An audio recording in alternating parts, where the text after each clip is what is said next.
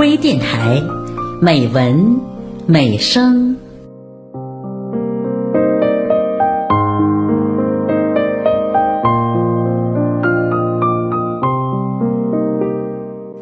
亲爱的朋友，我是主播孟薇。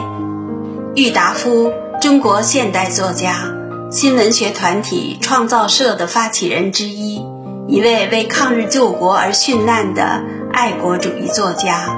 代表作品有《沉沦》《故都的秋》《春风沉醉的晚上》。今天的节目来听郁达夫的散文《故都的秋》，朗诵。微电台播音导师林平，后期制作李红彤，请分享。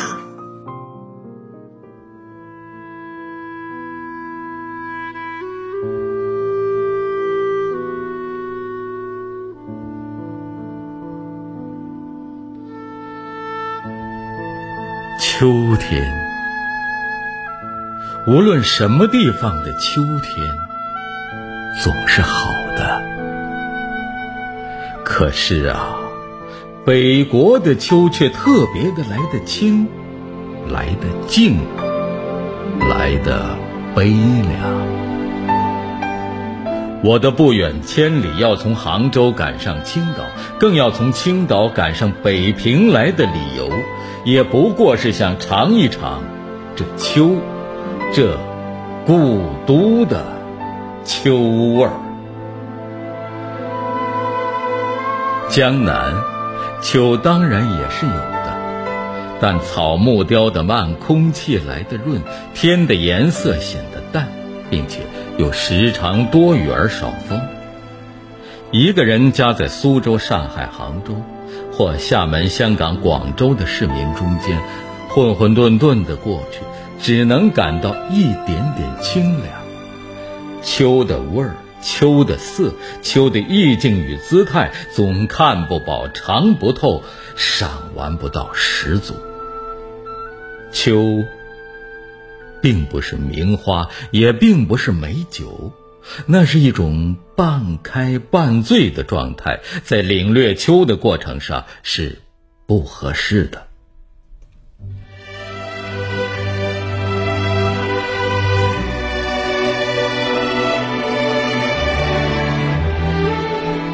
不逢北国之秋，已将近十余年了。在南方，每年到了秋天，总要想起陶然亭的芦花，钓鱼台的柳影，西山的重唱，玉泉的夜月，潭柘寺的钟声。在北平，即使不出门去吧。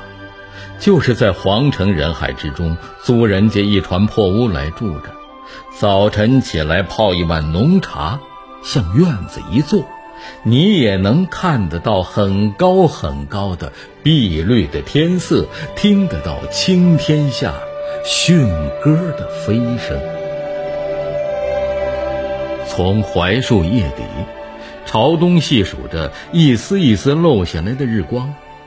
或在破壁腰中，静对着喇叭似的牵牛花的蓝朵，自然而然的也能够感觉到十分的秋意。说到了牵牛花，我以为以蓝色或者白色者为佳，紫黑色次之，淡红色最下，最好还要在牵牛花底叫长着几根疏疏落落的、尖细且长的秋草，始作。陪衬。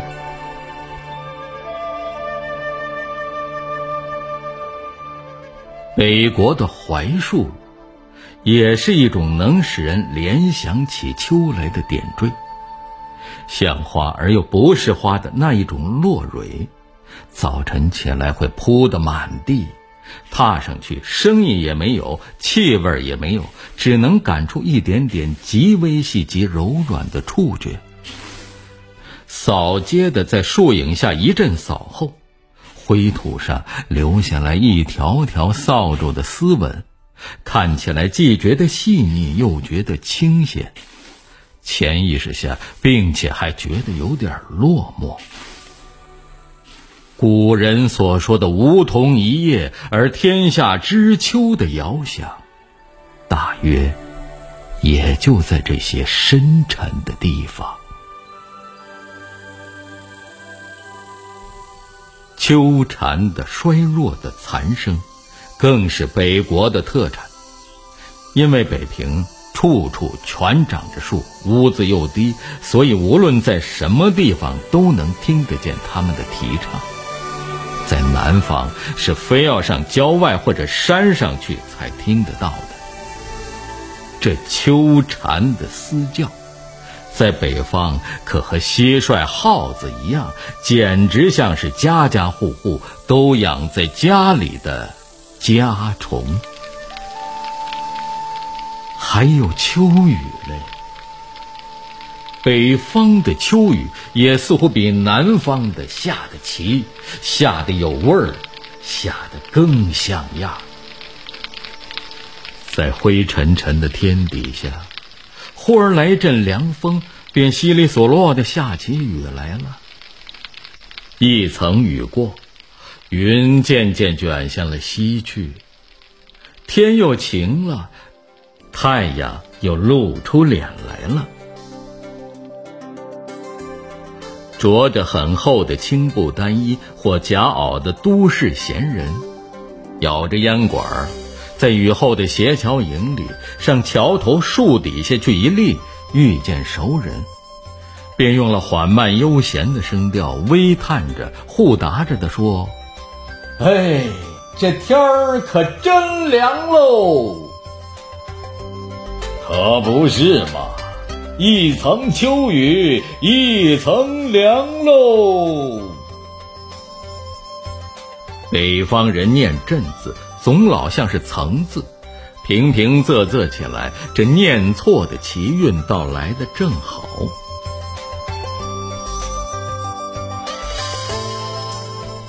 北方的果树，到秋天也是一种奇景。第一。是枣子树，屋角、墙头、茅房边上、灶房门口，它都会一株株的长大起来，像橄榄又像鸽蛋似的。这枣子壳在小椭圆形的细叶中间显出淡绿微黄的颜色的时候，正是秋的全盛时期。等枣树叶落，枣子红完，西北风就要起来了。北方便是沙尘灰土的世界，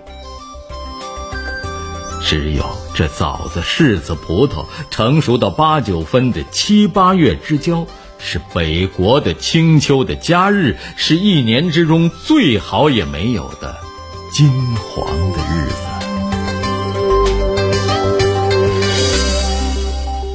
有些批评家说，中国的文人学士，尤其是诗人。都带着很浓厚的颓废色彩，所以中国的诗文里赞颂秋的文字特别的多。但外国的诗人又何尝不然？我虽则外国诗文念的不多，也不想开出账来做一篇秋的诗歌散文抄。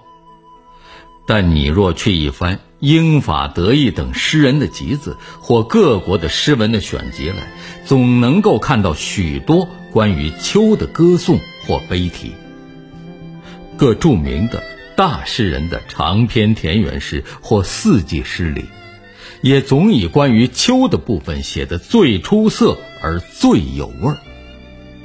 足见有感觉的动物、有情趣的人类，对于秋，总是一样的特别能引起深沉、悠远、严厉、萧索的感触来的。不单是诗人，就是被关在牢狱里的囚犯，到了秋天，我想也一定能够感到一种不能自已的深情。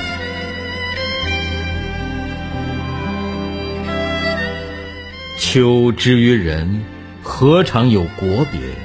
更何尝有人种阶级的区别呢？不过在中国。文字里有一个“秋氏”的成语，读本里又有着很普遍的欧阳子的《秋声》与苏东坡的《赤壁赋》等，就觉得中国的文人与秋的关系特别的深了。可是，这秋的深味儿，尤其是中国秋的深味儿，非要在北方。才感受的到底。南国之秋，当然也是有它特异的地方的，比如二十四桥的明月、钱塘江的秋潮、普陀山的凉雾、荔枝湾的残荷等等。可是色彩不浓，回味不永。比起北国的秋来，正像是黄酒之于白干稀饭之于馍馍，鲈鱼之于大蟹，黄犬之于骆驼。秋天，这北国的秋天，若留得住，我愿把我寿命的三分之二折去。换得一个三分之一的零头。一九三四年八月，在北平。